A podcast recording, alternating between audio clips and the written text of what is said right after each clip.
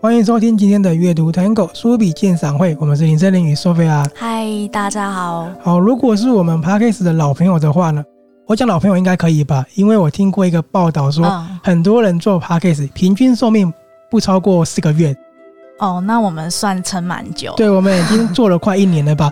所以可以说老朋友，老朋友应该有听过我们之前的专访，嗯、就是专访来自英国的戏剧治疗师 Lynn。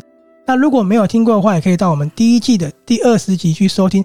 对，主题也是来自英国的戏剧治疗师。好，在那次的专访内容呢，并告诉了大家我们都很陌生的治疗旅行。旅行对，他告诉我们说，如何透过旅行达到身心灵健康的一个治疗。嗯、那他也说了很多自己难忘的个案，而且呢，他带给大家很多关于心理治疗更多更正确的观念还有资讯。比如说，你有没有听过集体无意识？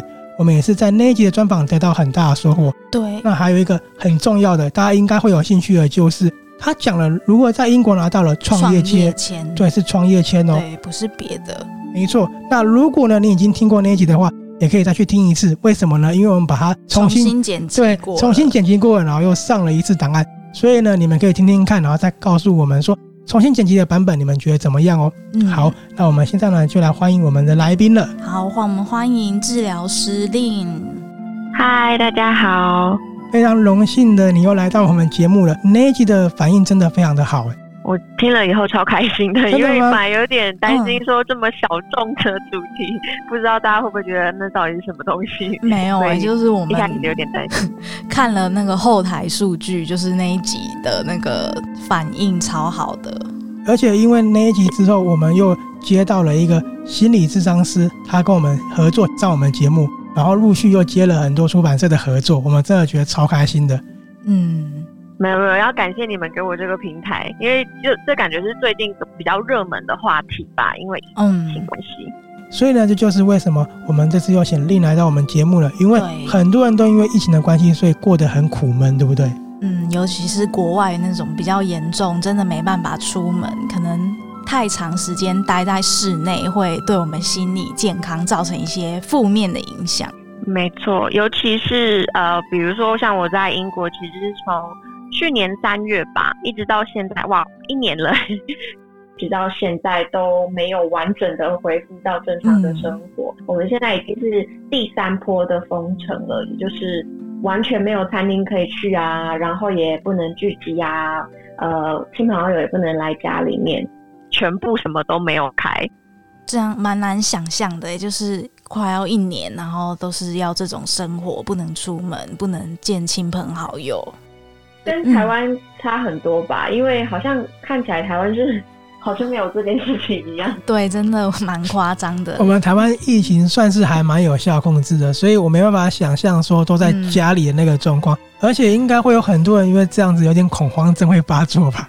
嗯，因为其实最近我观察到一个有点，应该说蛮有趣的现象，就是如果你用滑 Instagram 啊，或者是 Facebook，嗯，会看到很多是政府出资买的广告，然后这些广告都是在强调你要怎么自我照顾身心，跟如果你真的产生了一些心理上很不舒服的状况，该去哪里求助。所以求助的方式的话，也是可以透过电话或者是线上这样的咨询去达到一个有效的缓解嘛。现在基本上都是这个形式，因为不能不能跟陌生人见面嘛，所以哦对，嗯，是面对面的会面是完全不行的。自己在英国这样一年的时间，你怎么样去调试自己的，或者是你有什么样的兴趣等等的，让自己不会那么苦闷吗？我觉得还好的是去年夏天的时候有短暂解封一下，嗯、就是还是可以。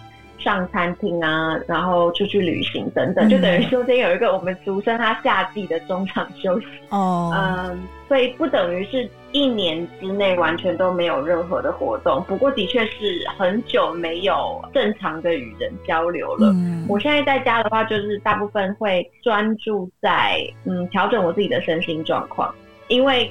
在家，你可能会对着电脑一整天，不知不觉一天就这样过去了。嗯、然后晚上睡觉之前就觉得，天哪，我到底都在干嘛？因为没有出门的话，就很难有那种你实际上做了什么事的感觉。对，因为我觉得像我自己是比较没有那么爱出门，可能属于比较宅的人。我一个月没出门，我可能可以接受，但是我就是会很很难想象，如果是一些比较外向的朋友，那他们要怎么办？他们真的是一刻不出门，就会开始觉得在家我好无聊，我要干嘛？对，这真的是我感觉是像英国这样长期面对疫情冲击的西方国家，嗯、呃，现在要面临到的一个。另外一个更大的课题就是心理健康，尤其是小朋友。呃，我有听说很多小孩因为没有正常的校园生活，都出现了忧郁的状况。哦，对，而且因为小朋友比较难跟他们解释疫情的状况，因为像我有国外的朋友回来台湾，然后他小朋友大概三岁多，然后也是要隔离十四天，然后他的小孩可能已经第五天就开始快要疯掉了，可是又不知道要怎么样跟小朋友去解释这个状况，为什么我们都关在家里不能出门？对，而且小孩要疯了，家长也要疯了，因为他在家工作，然后他的小小孩又在旁边，嗯，像。你如果在开会的时候，你的孩子可能就在旁边尖叫啊什么，但你真的没有任何办法，因为也不能请保姆，也没有学校，什么都没有。哦，哇，真的，我觉得整个会一团乱的感觉。既然有些人可以在家工作，那是不是有些人就因为这样失去工作，那他在家里的状况就是不是更糟糕了？哦，可能会雪上加霜。对，就是已经。丧失一般人际交流了，然后又经济上出现困难，这其实还蛮常见的。我有很多朋友都被暂时解雇，或者是半解雇的也有。就比如说，呃，原本是全职的工作变兼职，但政府也会呃补助吧，就是也有这个补助金。然后昨天才刚宣布说要延长到九月，所以税金又要往上提。总之，这就是一个我觉得有点像恶性循环。对，就大家缴税金，然后税金又给补助的人。但是我觉得钱这种东西呢，是还拿得到，可是那心理层面，你突然失去了这份工作，然后尤其是你现在可能已经到三十五岁、四十岁，这个失落感真的在心里的冲击会很大。嗯。没错，我在猜，这也许就是为什么现在英国政府或者是 NHS 就他们的健保制度，已经开始要把重心转向疫情后的心理照顾上面，因为他们大概也意识到问题的严重性。哦，所以已经转向是疫情后要怎么去重建大家的心理健康这个方面。对，然后也会挹注更多的资金跟资源在这方面，就是比如说建立一个。有点像是普及大众心理健康知识的东西，嗯、像他们现在买 Instagram 跟 Facebook 的广告，告就希望能够接触更多人。嗯，对，我刚刚听到这个买广告，我觉得还蛮蛮惊讶的，就是政府会去买这个广告，代表他们就是真的已经到不得不重视的地步。对啊，没错，而且呃，心理健康其实本来它的专业人才。就没有那么多，然后现在这个需求又变得这么大，就等他们要在短时间内不断的扩充他们的资源。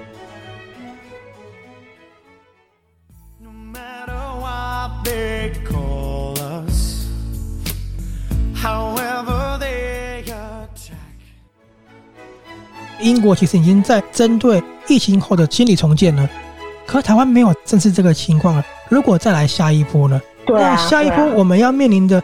才是真的心理最大的一个难关，因为如果今天是五十岁过的人遇到这个情况的时候，他们在不了解怎么去治疗，不了解怎么接受，会变得很棘手。嗯嗯嗯，特别是呃，如果之后还有第二波，或者是我们疫苗的速度打的没有比人家快，那可能经济上也会受到一些影响。对对，那这个就会是蛮麻烦的问题。对，而且一些人他如果万一丢了工作或缩编什么的，对，重点是丢了工作，然后这些人主管阶级的，那个整个产业就会完全完全垮下来。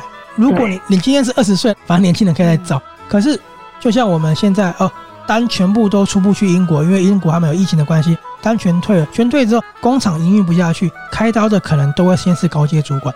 那其实。这样整个产业会崩盘的，说实在是这样。嗯，就感觉台湾还没有做好准备去面临这样的状况。对，一定会有很大的心理创伤。都到那个年纪，都到那样的一个身份地位，然后有房贷、小孩的教育费，没有针对这样的一个人的心理去重建。我觉得重点是在于这些人，他可能会残害自己的生命，也可能会残害别人，都会发生的。日本当时在金融风暴的时候，他们超多五十岁的人自杀。天哪！而且坦白说，我们的民族性是比较封闭的。对对对，我们不会去跟别人讲这些事情。嗯、然后加上我们又是一个国民福利制度不是很完善的国家。对，那会衍生很多的问题。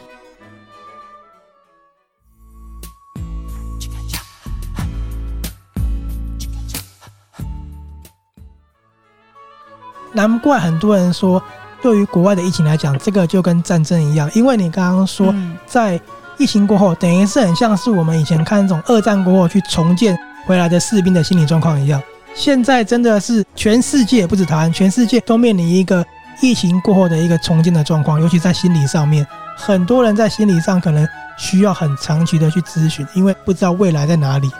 对，这其实是蛮需要、急需被重视的一块。在英国会不会因为疫情的关系，对于你们这样子的一个工作来讲，求诊者又非常多？因为疫情的缘故，然后有多一些人来咨询是有，但是我倒不觉得有因为这样子，嗯、然后就整个呃来问的人爆多还是怎么样？我我觉得比较像是大家会去好奇，嗯、然后想要来了解的人就会有，只是真的愿意要做这个疗程的话，嗯。我觉得还是需要多一些推广啦。疫情过后要回归正常生活，这个就是另外一个门槛了。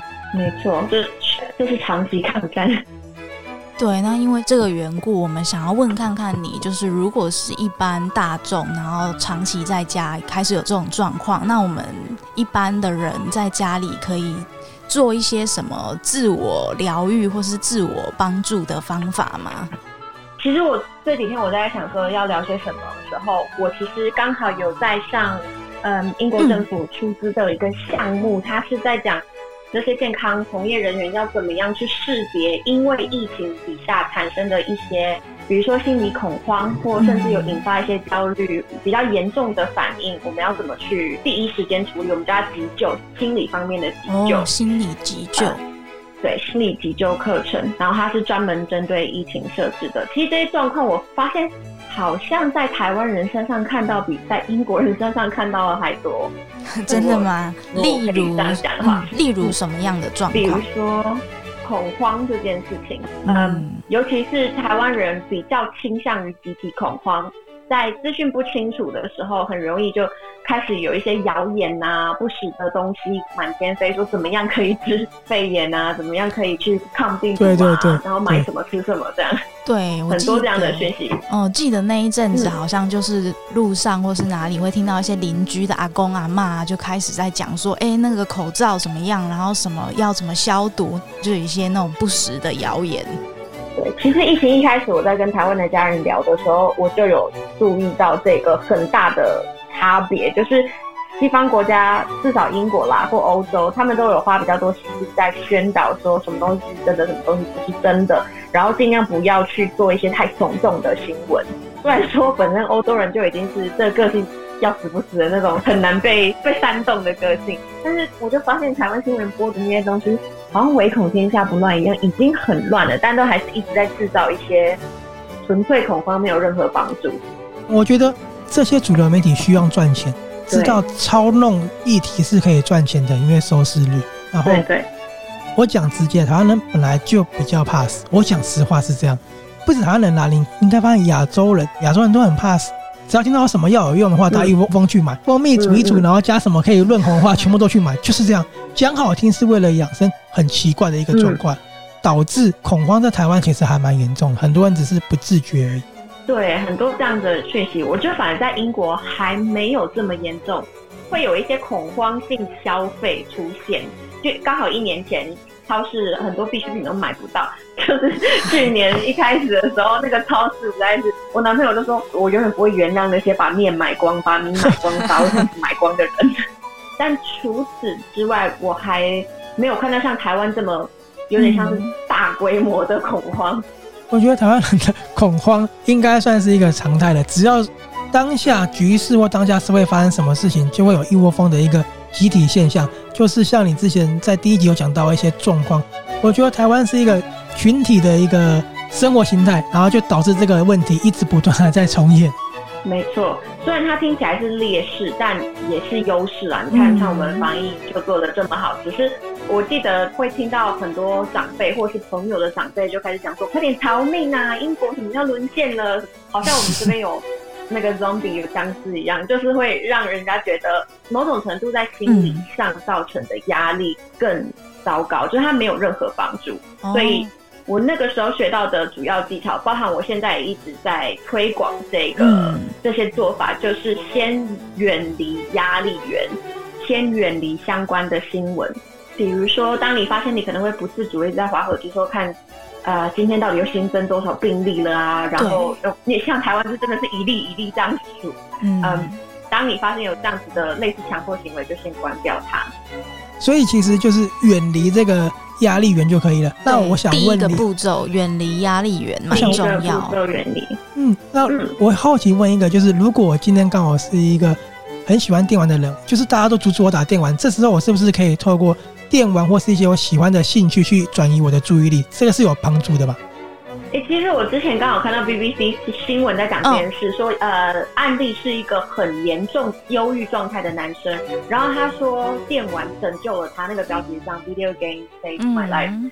他那个电玩游戏有点像是在模拟一些人际的互动，它不全是只是血腥暴力类的，还还有比较多的模拟，然后呃让他有一点去重建这个与人交往的认知跟对自己的概念。嗯然后帮助他慢慢走回偏向比较平衡的生活模式。就其实我们传统认知的那一种，嗯、哦，你就是要出去，要跟人家讲话，要跟人家互动，其实不是那么不一定那么适用于所有人身上啦。所以我觉得刚刚有提到很重要的。先考虑一下自己的兴趣在哪里，对，对，然后还有可以尝试一些新技能，这也是我发现，在封城期间蛮有效的一个方法。我、嗯、我有点好奇，可以问刚刚那个电动是你记得是什么名字吗？蛮、嗯、好奇那一款游戏的。我我忘记了耶，其实没关系、嗯，但是那个。当时设计那款游戏的人，他就是抱着这样的初衷去做的，就是希望能够帮助一些一般比较不能跟人家正常社交的人，能够在这个游戏里面找到一个重拾一般生活的契机，偏角色扮演类的游戏吧，我记得。因为它是 BBC 的新闻嘛，所以我们上网查应该就查到。查到。所以我刚刚想到说，如果疫情的话，会不会刚好就是有因为他们喜好的东西，无论是电玩或漫画，然后。转移注意力而拯救他们，他们就不用每天被被迫说你要去面对人群啊等等之类的。嗯，哦，你是说反而逃过一劫？对对，他们本身兴趣的关系。那我想的就是说，那这样子是不是也是就是在隔离的时候的一个很好的抒发管道？嗯，可以可以，远离压力源。第二个的话，就是你可以尝试一些新的东西，或者是做一些你平常就喜欢做的兴趣，但。就是回归到最初衷的一点，就是你你到底喜欢什么，然后结合你爱的那个领域，或者是你一直想要尝试却没有机会或时间尝试的。事情，比如说英国封城期间最受欢迎的就是外卖的，他会把一些食材分开来，然后送到你家，然后你在家里面自己煮，就等于你不用真的从最开始做起，你可以等于是人家做一半的东西，你回来，然后你可以试试看，就鼓励你去尝试新的料理啊，哦，这个蛮有趣的，新的技能。嗯，台湾好像比较没有，没有，对，因为我们直接叫外送太方便了，都是还是人家煮好的送来。对啊，所以这种煮一半的，我觉得蛮有趣。所以它就是让大家有一个新的东西可以去做，也可以学习到一些不同领域的，比如说做菜这样子。没错，因为这一年来其实还流行蛮多那种该怎么讲线上学院吗？有各式各样的技能可以学。我之前还有看到什么调酒啊，哦，呃，什么手艺类的东西很多，所以都是各行各业都有发展出一些线上课程。对，得到舒缓呢，有远离压力源，找到兴趣，对，嗯、做一些你平常就喜欢做的兴趣。然后在家工作的人的话，要尽量正常作息，然后做一些很小的事情，但、嗯、听起来很小，但是在英国现在很多人已经没有在做这些事了，就是折被子、刷牙、换衣服，哦、这是真的。有很多人是一个礼拜都没换过衣服。嗯，我觉得这个蛮重要的，就是可能一天的开始要先刷牙，好好洗个脸，然后换套舒服的衣服，然后整理自己啊，我觉得这种小地方、小动作累积起来的东西，我觉得还蛮可观的。没错，而且是很多人会忽略的。嗯，虽然说被隔离或是关在家里了，但是基本上的自律还有生活作息都还是要做到，对不对？对对，但也不是说给自己一个很严格的规定，像是像来从军一样，八点要干嘛，九点要干嘛，就有点像是借由这些小小的仪式来帮助自己建立一个。哦，好，我虽然都在家，但是我还是有一个步调。嗯。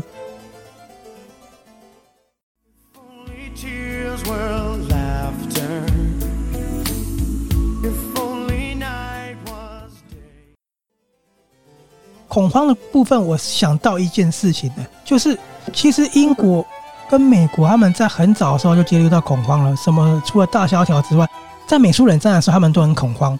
所以他们已经经历过那个时期之后，知道怎么面对这个东西了。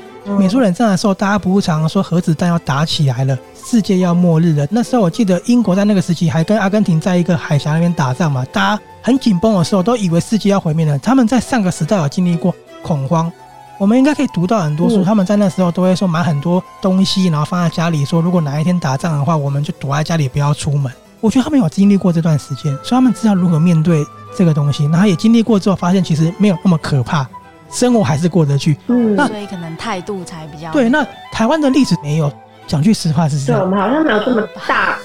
白色恐怖，白色白色恐怖是政治的。哦、你说跟打仗或是那种因为大饥荒啊，或是对对对恐慌比较不一样。对，因为当时二战过后，其实欧洲都很动荡嘛。然后苏联崛起之后，苏联有核武，美国也很武，那不是大家都说两个再打起来的话，世界就毁灭了嘛？所以我觉得这很像是二次大战在发生，因为就是一样嘛，物资全部都买不到，然后心理需要充电，就是所有东西只差在于是没有子弹跟飞机飞来飞去而已。嗯嗯，英国女皇最近就有出来讲说，哦，这跟我之前这个国家正在战争的时候面对到的状况是一样的。对于外国人来讲，就是第三次世界大战只是病毒开始打的。所以他们有要更着重的地方，可能就是跟我们看到的就完全不一样。可能比较长期抗战跟一些那种战后复健的。我觉得重点是战后复健啊，这才能回归社会，你社会才能在运作。对，而且这就更艰辛，因为时间会拉得很长。对对对，嗯，那会不会是因为我们一直没有经历过这样的一个时期，所以我们对于恐慌来讲，哇，就会变得很看到一点就觉得哇，好像可怕这样。嗯。我刚刚想到，我最近在上那个就是心理急救课程，他就有一提问说：“请问你觉得人在遇到恐慌状况的时候会出现什么样的行为？”然后我就选了什么出现自私性的行为啦，然后就是可能会吓到没有办法动啊，或是吓到呼吸急促等等的。然后我全部答错，因为正确答案是人在遇到恐慌的时候，他是会倾向于做出团体合作的行为。会比较能够逻辑性思考，然后我就我整个被推翻成哈，怎么跟我认知的恐慌不太一样？是不是为了生存才有这种保护机制？对对对，他说其实你真的在最恐慌的状况之下，你会自动被打开那种。OK，好，我现在要怎么生存？好，我就会开始想一二三，然后我可以帮你，你帮我，没怎么样怎么样，就跟我我们误以为的那个很乱啊，就是 all man for themselves 就自己救自己的命是不一样的。对。还蛮意外的。我读过一本书讲到这个，那本书讲啊就是，其实当人在最紧急的时候，你的大脑的反应其实不到一秒，就零点几秒。大脑的反应第一件事情是我要活下去，哦，所以他会在潜意识下选择对你最有利的帮助。那在这种情况就是互相合作。嗯，啊，对对，因为如果你自私的，就是比如说自己逃走或者什么的，你可能没有办法最大化你的生存几率。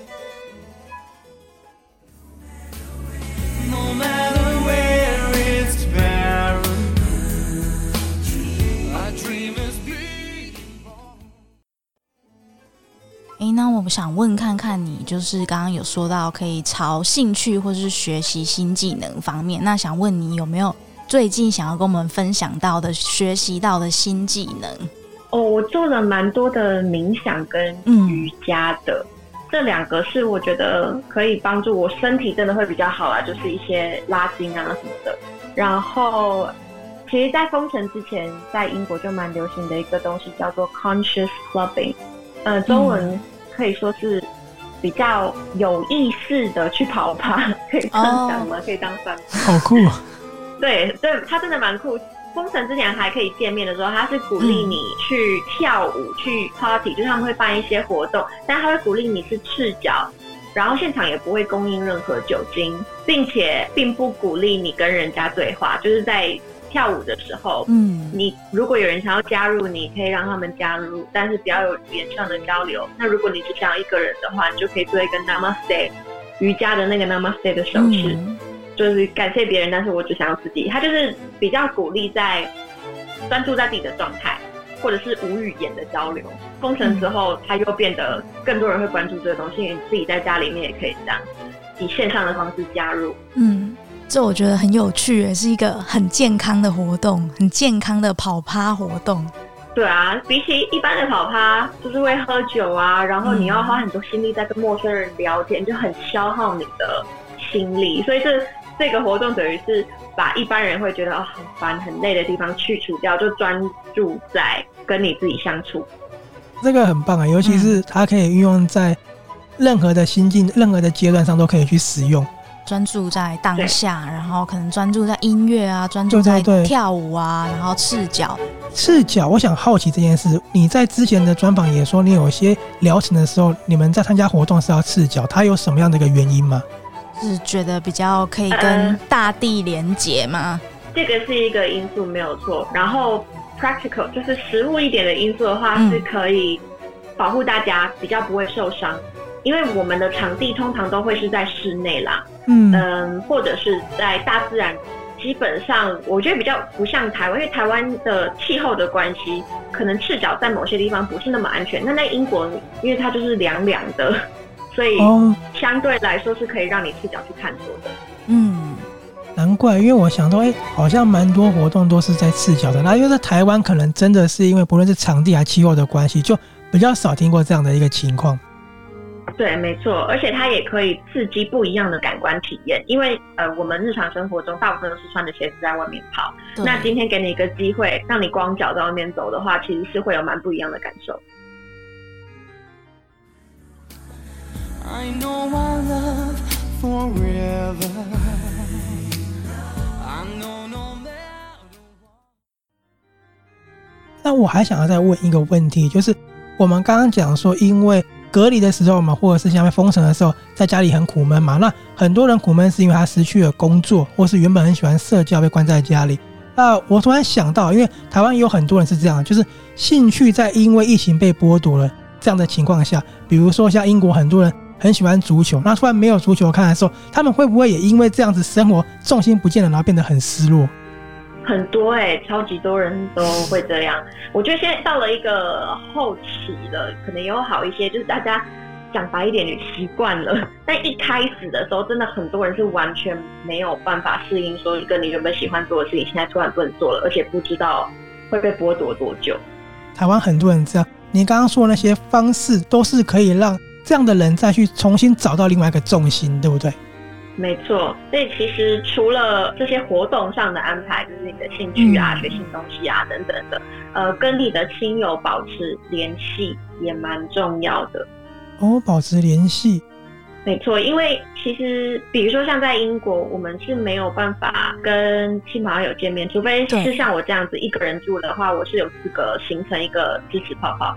但大部分的人是你跟谁住，你就跟他住，不不管你喜欢还是不喜欢他，所以其实也是一个呃，就很看状况。所以如果能够跟你的亲朋好友，我们这这边会蛮流行叫做线上干杯、线上喝酒，嗯、或者是大家一起玩一些游戏，线上的游戏，这个都还蛮帮助你维持一个正向的人际互动。哦，这些我觉得都还蛮好的哎，就是用线上的方式，然后又可以有效的跟亲朋好友联系，然后又是用有趣的方式。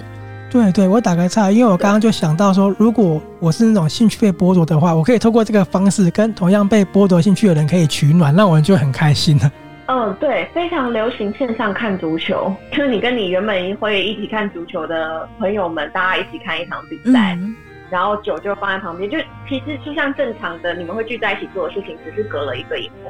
哦，所以生活也是可以用个另外一个形式在轨道上的。对，对，没错。而且其实到现在有蛮多人都已经习惯，甚至觉得哎、欸、这样还不错啊，就你出个门也还不错。你出门的话会需要花比较多钱。针对这样状况的朋友呢，最好的方式就是多跟人互动。那互动你可以透过手机的 app、网络什么都可以，只要不要让你孤单一个人，大家在一起其实还是可以维持你原本有的那种感觉。没错。提到这个以线上会面的方式，嗯、我突然想到，就是最近除了我刚刚有提到的，政府买了很多广告在 呃在提倡心理健康这件事，最近也有超级多的线上咨商的 App 在打广告，嗯、就他们是汇集了很多所谓的咨商师或心理治疗师，然后去帮你做配对，嗯，把你适配到你你的治疗师之后，你就可以在上面。做治疗哦，那我觉得这个也真蛮棒的，就是对于有需要的人来说。那我很好奇，其实他在疫情之前就有了啦，嗯，只是因为最近在家的关系，必须要用线上的方式，所以这些就是大众可以更好的去利用。对，这个也是一个商机，嗯，现在开始崛起的商机。对，那我很好奇，就是一个前阵子很红的 App，就是那个 Clubhouse，不晓得你有没有玩？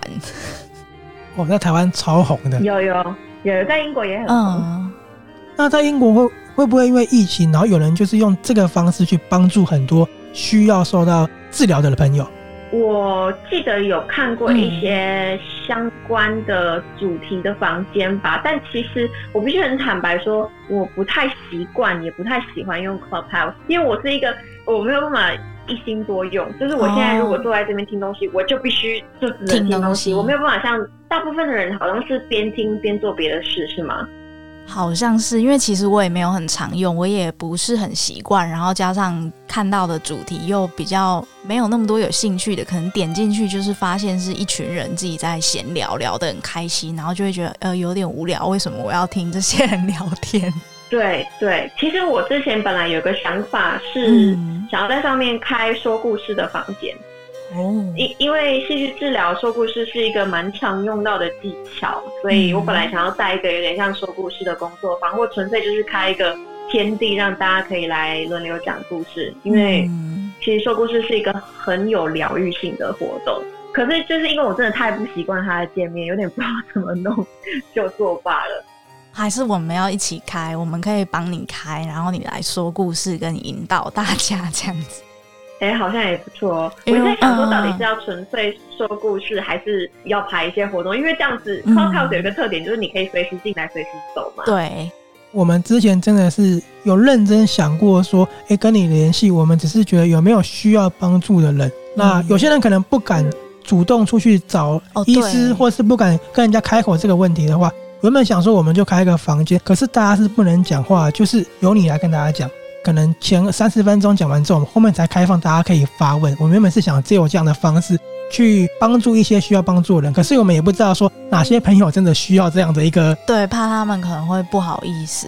你上次讲到了污名化这件事情，有些人真的听到之后反应还会蛮激烈的。哦，对，因为像我上次帮你分享那个工作坊，然后我就分享给一个平常对这个很有兴趣的朋友，结果他回我的那个、嗯、回我的反应超激烈，他就直接回我不需要治疗惊叹号，然后我就很尴尬，我本来只是想说好意传给他，可能会有兴趣这样子。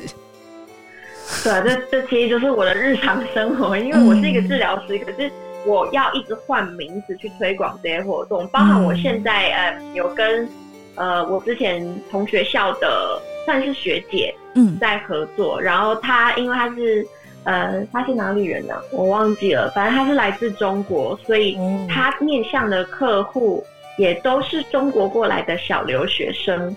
他就告诉我说：“呃，我们要剥掉‘治疗’这个词，要换别的名词。所以等于我在他的文案上出现的时候，我都是疗愈师，疗愈，疗愈，一切都是讲疗愈。嗯，你讲到这个，我真的想到了，因为我前阵子看了一本书，他那本书呢，其实它跟心理治疗完全没有关系，因为它是一个小说。可是呢，他讲说，因为他们读的是一种私立女中，是贵族学校，他们会有固定的户外的课程。”结果那户外课程跟你之前讲的旅行治疗是一模一样的，会不会就像你讲的是换个方式去讲？他们是说他们要训练这些贵族学校的女生她以后呢，在关于人际关系跟群体的一个互动上是有很好很好的互动的。所以呢，他第一步就是你讲，把眼睛蒙起来，然后不要穿鞋子，让人家去引导你信任游戏，完全就是你讲的哦。嗯，所以我觉得真的，其实很多人是有在接触，可是因为名字换了，他们就对，可能自己不知道。不知道。对对，这也是我的课题之一啦，就是要怎么把这个东西变得是大众更愿意亲近、更愿意接触，嗯、而不是因为它的提名，然后就觉得哦。什么？所以是要吃药，还是要怎样？就觉得我疯了什么的，还是需要一些时间去调试跟摸索。嗯，这也是我们为什么那么期待你再来分享这一集。我们其实自己知道，说因为疫情的关系，很多人真的是闷坏。那个闷坏不是好玩的哈，是真的有些状况出来了，可是不会去正视这个问题，然后就会说我又没有怎么样，就是我只是在家里觉得很无聊、很闲的发慌而已，这样子。嗯嗯，这也让我想到最近呃，戏剧治疗圈还蛮流行支持团体。我们家支持团体就不会讲说是治疗团体，呃，支持团体的话长度相对短，然后有个比较强的主题性，就是比如说我今天如果开一个支持团体是六个礼拜，然后专门我就邀请一些你觉得有因为疫情而受到冲击的人，就这样，然后我就专门每个礼拜一次会面，我们就纯粹聊这些事情，而不去做其他方面的疗愈。这样也是有的，最近英国蛮多哦，就是另外一种形式的转换就对了。对，我觉得讲知识团体好像就会比较多人愿意来看看，说，哎，这是什么？如果讲治疗团体，大家就会觉得哦，嗯，没错。我觉得 Clubhouse 可能，当然说这个还是一个比较新的东西，也许它会成为另外一个大家在疫情上比较容易接受的媒介，因为可能大家会以为说。我只是在一个房间而已，可是大家就是变相的默默的接触到这个东西去改善它，这是不是也有可能？嗯，对，我觉得其实它是一个蛮好的平台啦，它就等于是一个 open group，你想进来就进来，走就走。那其实也可以让一些人，或者是原本对这个主题并没有太大的共鸣的人来听听看，说这到底是什么，是一个蛮好的点。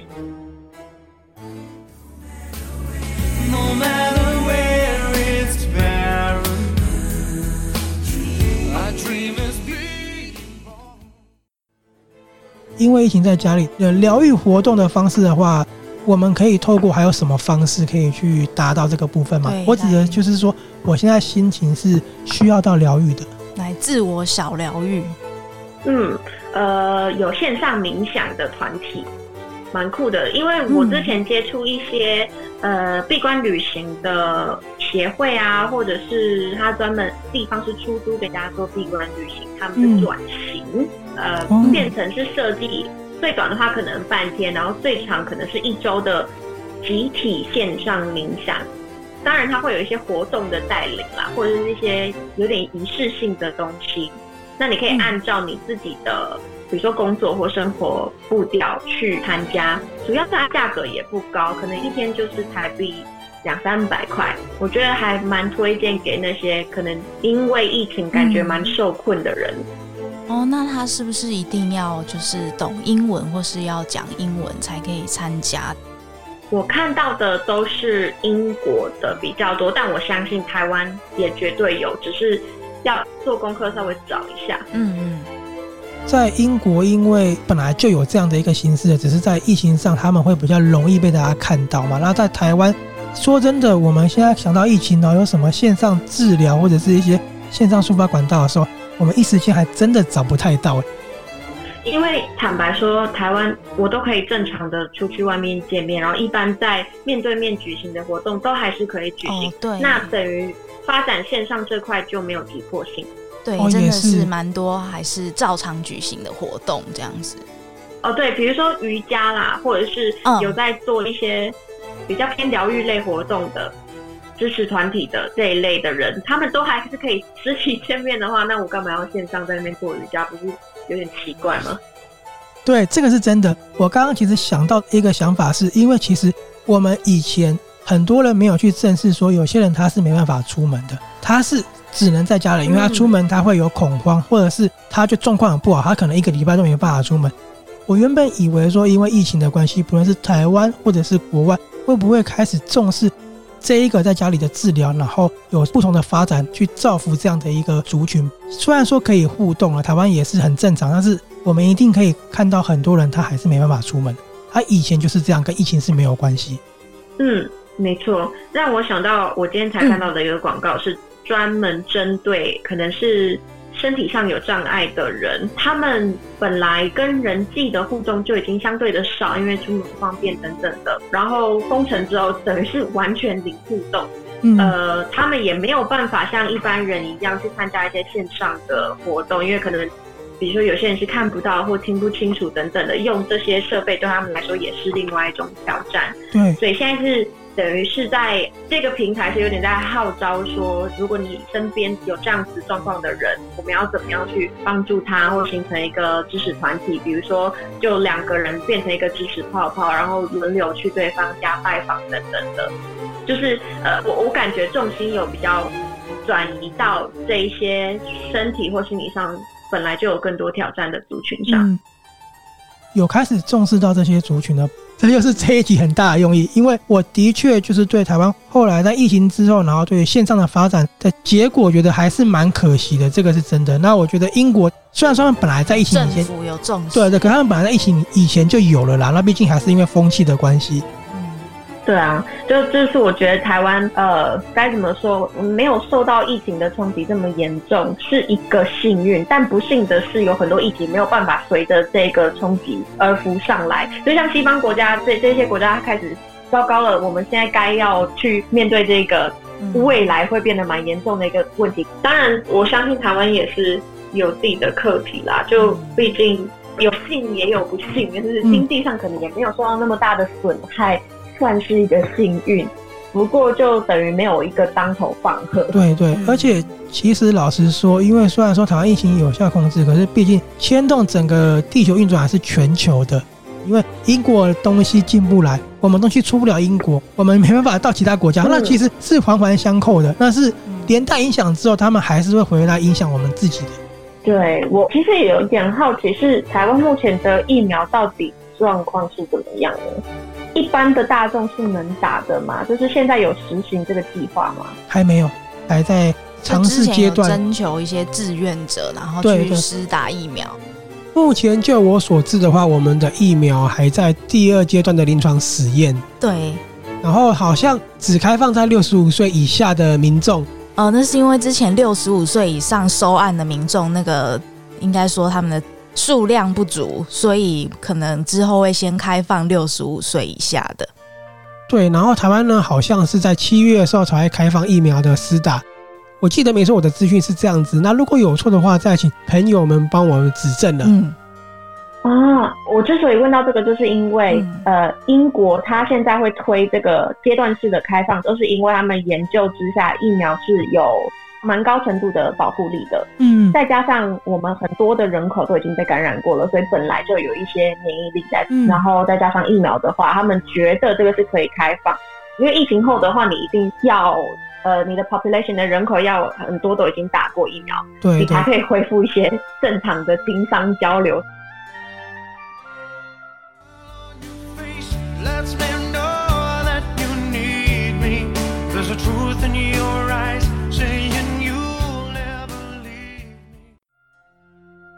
我想到一个，我不知道他算不算是这样的一个例子，就是台湾曾经有一个很红的 YouTuber 叫做光头哥哥。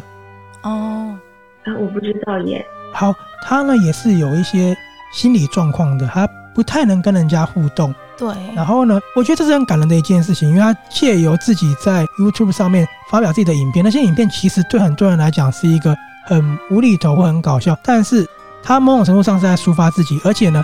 他给了很多很多需要帮助的人一种力量。很多人看到他之后，就是说：“哎，我有办法面对明天了。”但是他后来过世了。过世之后，其实我一直觉得这样的一个形式，就没有人真的去针对这样的状况去做特别的去了解。这样，嗯，那因为我觉得这个是一个让我们都觉得蛮难过的事情。那你可以 Google 看一下，他就是一个。哥哥，然后裸上身。对，我要我要讲一下，因为我是光头哥哥的超级粉丝。他因为 Sophia 是过来人，他其实看他的影片，他得到很多的力量。对，就是一个哥哥，他应该大概四四五十岁吧，然后他很酷，就是他还常常会讲英文，然后他英文还超好，然后他还秀出他的毕业证书，说有毕业的哦什么的。然后后来他就常开直播啊，然后跟网友互动，然后很多网友还会特别留言给他说：“哎，今天是我的朋友谁谁谁，他生日，他很喜欢你，那哥哥可不可以祝他生日快乐？”然后他就是都在散播一些。很温暖的力量啊，就是有一个影片，还是他唱那个五月天的一首歌，然后他在里面就是唱到真情流露，自己唱歌唱到哭这样子。然后那时候听到他去世的消息，我真的是很难过，就是难过到真的哭了这样子。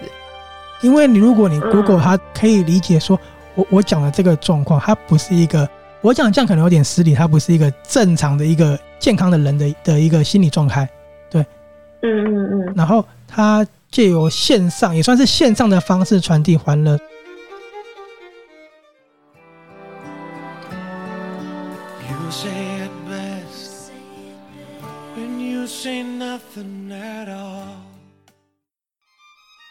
所以我刚刚才想到这一点，很可惜没有人针对这个方式去做线上的治疗，然后做更多的发展。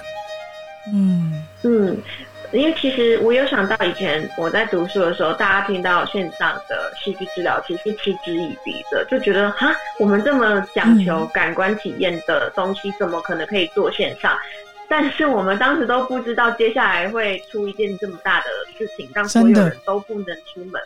真的。对，但我记得之前跟朋友讨论，也有在说，其实这是一个必然的趋势，就一切线上化是必然的，只是疫情的到来。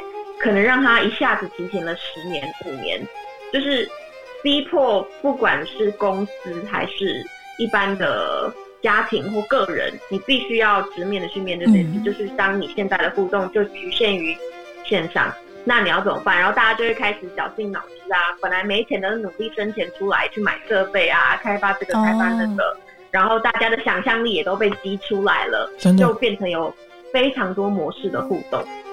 真的很棒，因为我为什么今天一定想录这一集，就是重视线上治疗，因为我很认同你讲的，线上治疗它绝对会是一个趋势，而且它绝对会给没办法出门的人带来一个很重要、很重要的一种新形态的治疗。对对，因为其实呃，我之前也有短暂的跟我的治疗师是从事线上，因为他年纪超大，他已经八十几岁，所以当然更不可能可以见面。嗯然后我会发现，虽然我跟他只是每个礼拜在线上讲话一个小时，我们就纯谈话而已，呃，没有做任何其他事，我都觉得我太需要这个一个小时。我我每天都在数着说哪一天我要跟他见面，然后时间到我就很兴奋，有很多事情想要跟他工作这样。我我觉得，呃，如果连我一个比较有资源的人都有这种急迫性了，那你可以想象更多其他人他们是可能根本不知道有这个东西，也不知道怎么办。那如果有这样一个平台的话，可能会真的蛮帮到他们。对对，所以我才觉得，与其听 Clubhouse 那些人讲的话，不如我们来专访你，还比较实际。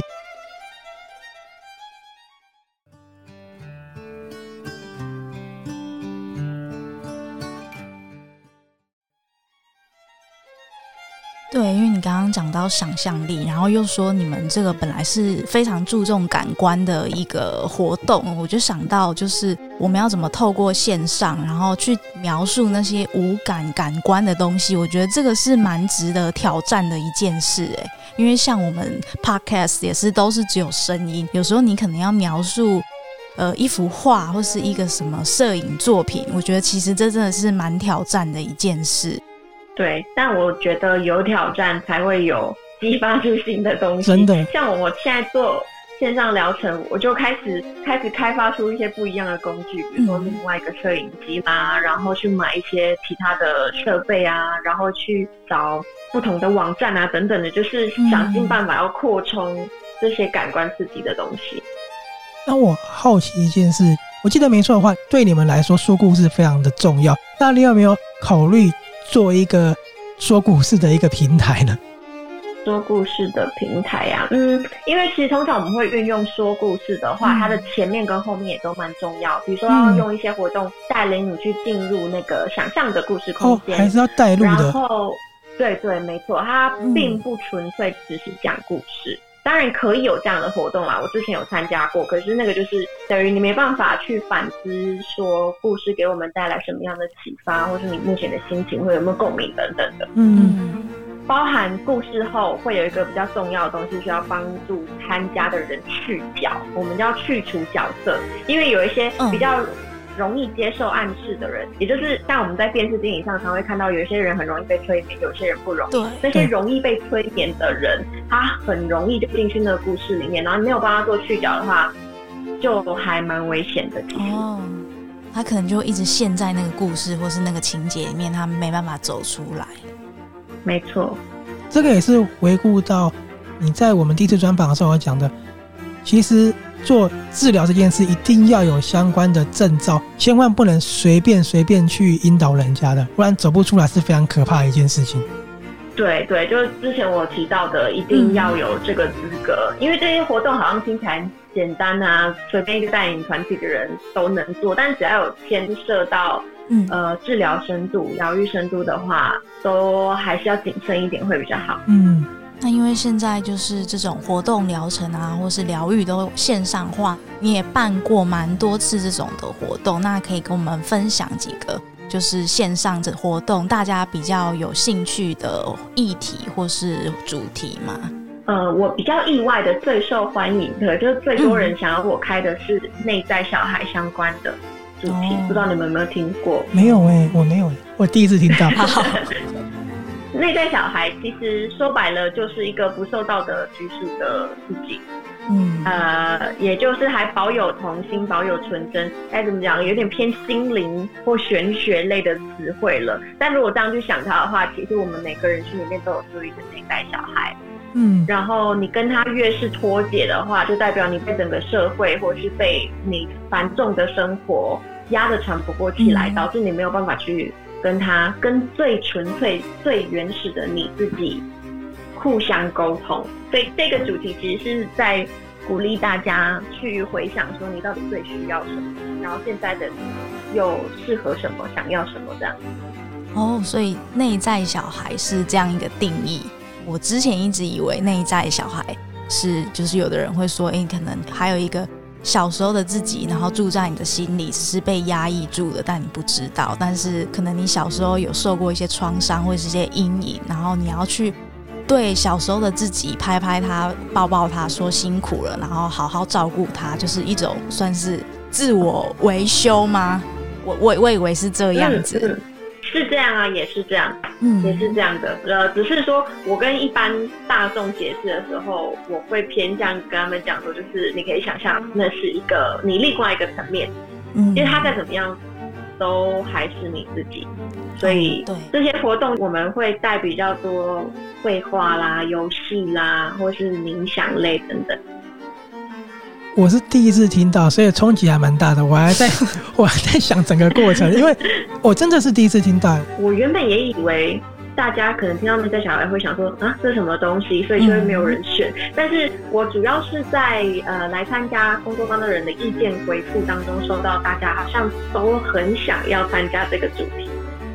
而且我发现，在带这样的工作坊的时候，大家回馈出来的东西都超级出乎我意料。我原本以为可能要花很多时间，要要带大家去想象啊，然后慢慢进入那个空间。但即使是连逻辑性比较强的人，就平常不习惯这种心灵类活动的人，都有。嗯，我还感觉到蛮意外，就是哎、欸，怎么会跑到那层面去？怎么会联想到这个东西？就有很多不一样的火花。嗯。那除了内在小孩这个主题，还有什么是大家也是蛮有兴趣的前几名吗？嗯，还有疫情相关的，这个是大概第二名吧。嗯、然后第三名是创伤相关。疫情相关的话，我最主要是做带大家回顾说，疫情之前你的生活是怎么样，然后现在是怎么样，嗯、期望未来是怎么样，有点像是把那个时间长度拉开，距离拉开来看，说你到底经历了哪些改变，然后它对你造成什么样的冲击，你你能够以什么样的方式去调试，然后展望未来这样子的概念。嗯，好，所以另跟我们分享啊，就是内在小孩。然后，疫情相关跟创伤相关，这三个是目前大家讨论度最高的，也最有兴趣的。嗯，没错。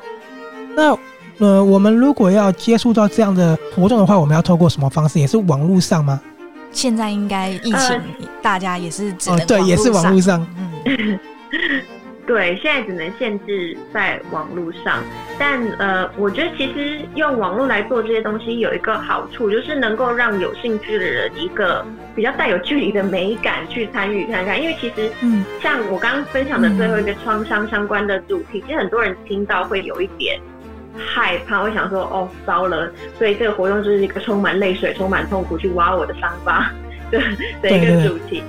用网络来做这些东西，至少我预估啦是没有办法做的太深入，因为你没有见面的那个温度或见面的那个感官刺激，所以就它蛮适合提供给对戏剧疗愈或戏剧治疗有点好奇的人来看一下，这到底在干嘛这样。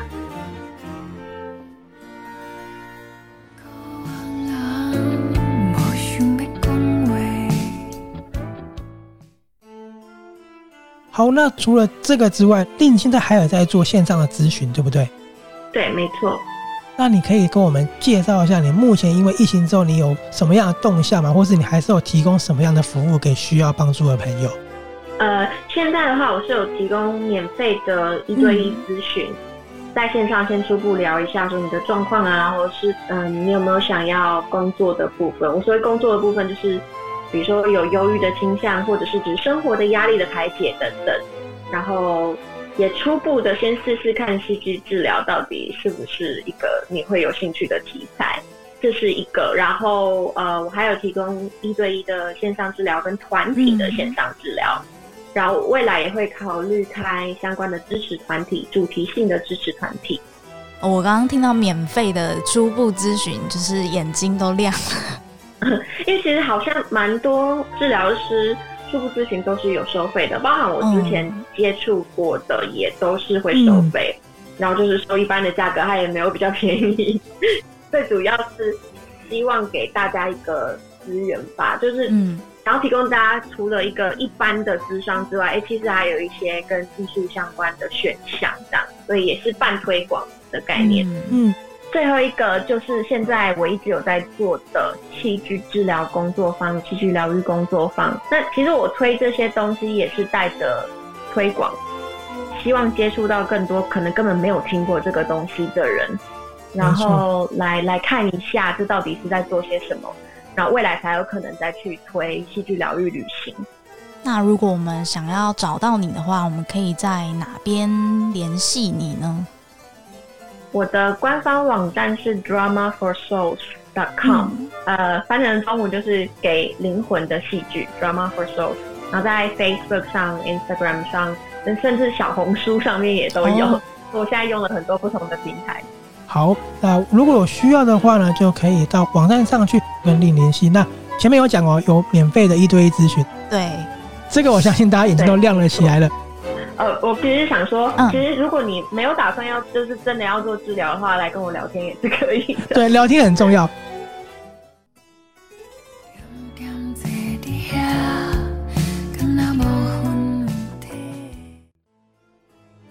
刚刚另有说，我们在疫情的关系的话呢，有什么样的方式可以让你得到舒缓呢？有远离压力源嘛，找到兴趣嘛。那还有一个也很重要，就是多与人互动。嗯，互动是不拘任何形式的。没错，没错。我们非常开心，令今天跟我们分享了在疫情下呢，大家都很闷之后呢，能够用什么样的方式来做抒发？那可以再请你帮我做一个总结。啊、呃，第一个是远离压力源，远离相关的新闻。然后第二步呢是尽量正常作息，然后与亲友保持联系。啊，第三步你可以结合你的兴趣去学一些新的东西，尝试不同的领域。好，还有一个很重要的是多找人聊天。记得，如果你需要咨询的话，赶紧联系哦。那你也可以多找你身边的好朋友、你的亲友多多联系，让你的心灵得到一点抒发。那当然，本来就不喜欢聊天的就不用硬聊了。对，不然也尴尬。这个也很重要。对对对，可以找一个，我觉得。智商师跟治疗师就是这时候存在的，他就是专门为不喜欢聊天的人，有点像是一个独立的、单独的空间，让你去做一些平常不能跟别人聊、不想跟别人说的事情，你都可以很安全的在这里处理。哦，对，这个也很重要，他的心灵才有办法得到抒发，不然都闷在心里，其实久了真的会不好。没错。好，刚刚令也有说，其实他主要在做戏剧治疗，还有未来要推广的是治疗旅行这个部分。那还是要再强调，如果呢你没有听过我们第一季第二十集专访令的内容呢，里面就有针对什么是戏剧治疗，什么是治疗旅行，还有很多很多跟治疗有关的知识都在里面哦。所以呢，记得去听那一集节目了。那还是要强调，我们又重新剪辑了一次，你们听过人可以再去听一次哦。那今天呢，非常谢谢来自英国的戏剧治疗师令收我们的专访，非常感谢，让我们收到了在疫情之下你要怎么样去帮助自己。谢谢你们邀请，真的很开心能再来玩，希望之后还可以没问题聊聊，没问题。如果可以试试看，呃，线上的那种直播的话，我们也乐意试试看，能够讲故事，对，让。不想被人家知道，或是不想走入医院的人，能够参与的话，也是很棒的一个方式。没问题，非常期待。